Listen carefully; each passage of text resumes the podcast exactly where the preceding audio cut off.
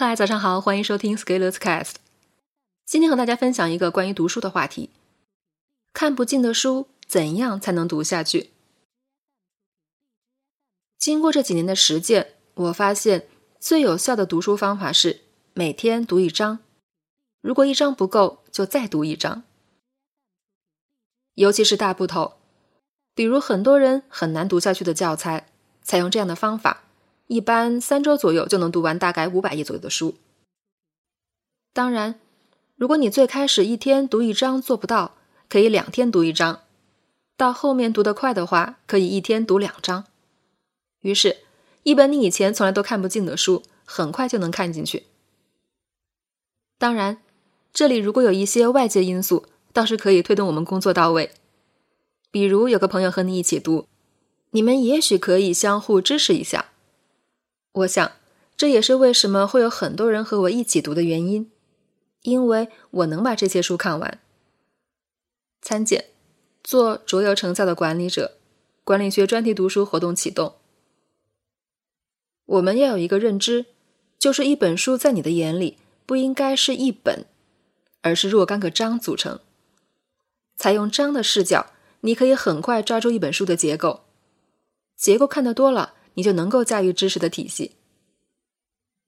注意，我这里说的更侧重于精读为主。对于经典作品，我一直提倡慢慢看，逐字逐句的看。读这些作品的目的是打开你的认知，而不是用于迎合你已有的看法。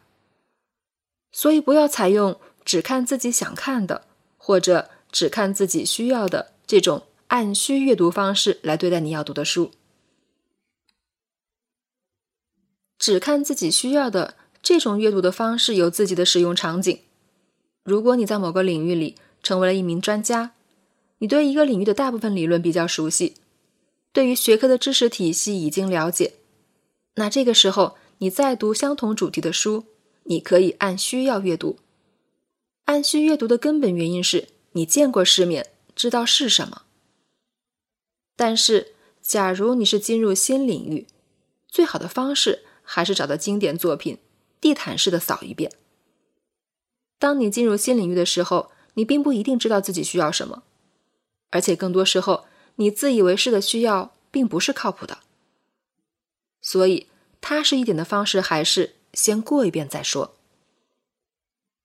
我认为，大部分在阅读上仍然迷茫的人，需要的不是只看自己需要的，而是地毯式扫一遍。你把这些经典作品扫一遍后，内心就会长出对于这个领域里的知识结构。